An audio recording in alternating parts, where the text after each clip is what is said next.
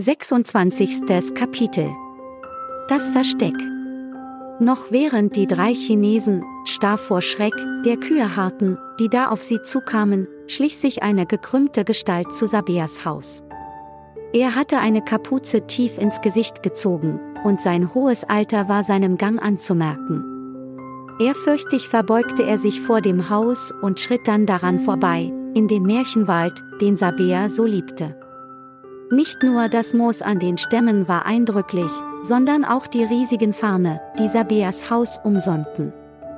Kenntnisreich, wie er war, wusste der alte Mann, dass Farne, biologisch betrachtet, zu den ältesten Lebewesen unseres Planeten gehören, so man den Pflanzen zu den Lebewesen zählt. Seine Religion verbot ihm das, aber er hatte alles Gottgeschöpfte tief in sein Herz geschlossen. Er musste nicht lange suchen, bis er die Stelle gefunden hatte, an der Ambrosius den Schatz versteckt hatte. Er zog unter seiner Soutane einen großen Sack hervor, legte die zwei mit Schätzen prall gefüllten Abfallsäcke, die er aus dem Boden grub, hinein und schleppte das schwere Gut langsam und vorsichtig hinter sich her. Da wurde er von Sirenengeheul überrascht. Obwohl ihn eigentlich nichts erschrecken konnte und er sich im Märchenwald in Sicherheit wähnte, zuckte er zusammen. Im Grunde wunderte er sich, warum die Polizei nicht schon in der Nacht aufgetaucht war, um den Bühlwiler sie abzusperren. Dann machen sie es eben jetzt, antwortete er sich selber und verzog sich noch etwas tiefer in den Wald. Als die Verantwortlichen in der kleinen Gemeinde Bühlwil erfahren hatten, dass er sie buchstäblich im Boden versank, hatten sie nicht lange gezögert und Sicherheitsleute kontaktiert. Diese hatten am Vorabend eine Patrouille losgeschickt, die den Gesamtschaden eruieren sollte.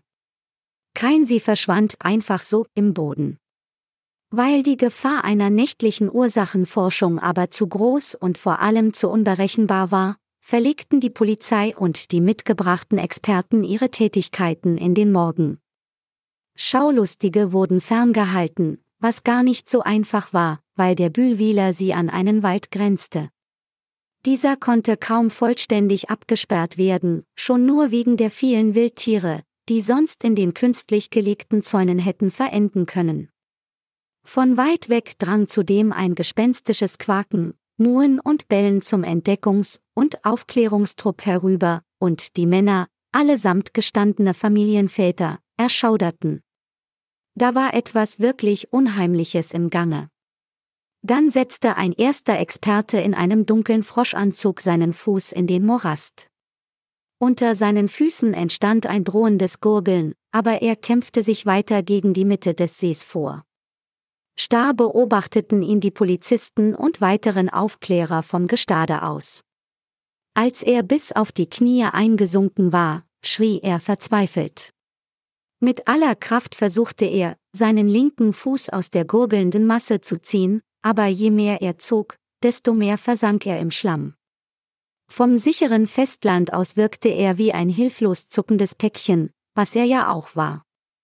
Der Mann sah sich mit dem typischen Treibsand-Dilemma konfrontiert. Er atmete tief durch und wusste im Grunde, dass er sich ruhig verhalten musste. Aber es war zu spät.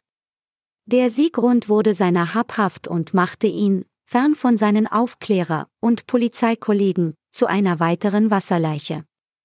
Endlich war der alte Mann am Ziel angelangt.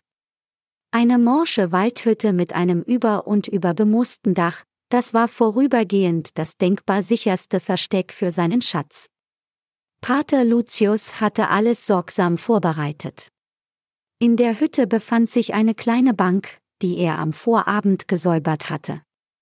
Dort lag, frisch gewaschen und geplättet, eine Uniform. Er würde sich nun ganz auf seine Weise um Sabea kümmern, denn sie hatte sein Interesse geweckt, seit er ihr zum ersten Mal im Nonnenpförtchen begegnet war.